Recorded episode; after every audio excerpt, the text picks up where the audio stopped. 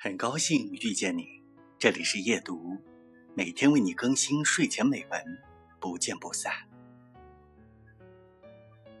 我已经很久没有看过落日了，而今天，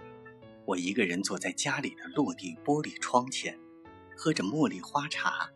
捧着包的纯白色封皮的书，沐着落日余晖，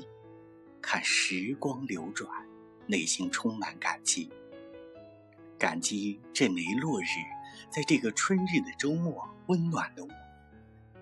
就像想起那些个春日的黄昏，曾经温暖过我的人们，和曾经没有被生活打败的自己。谢谢你们，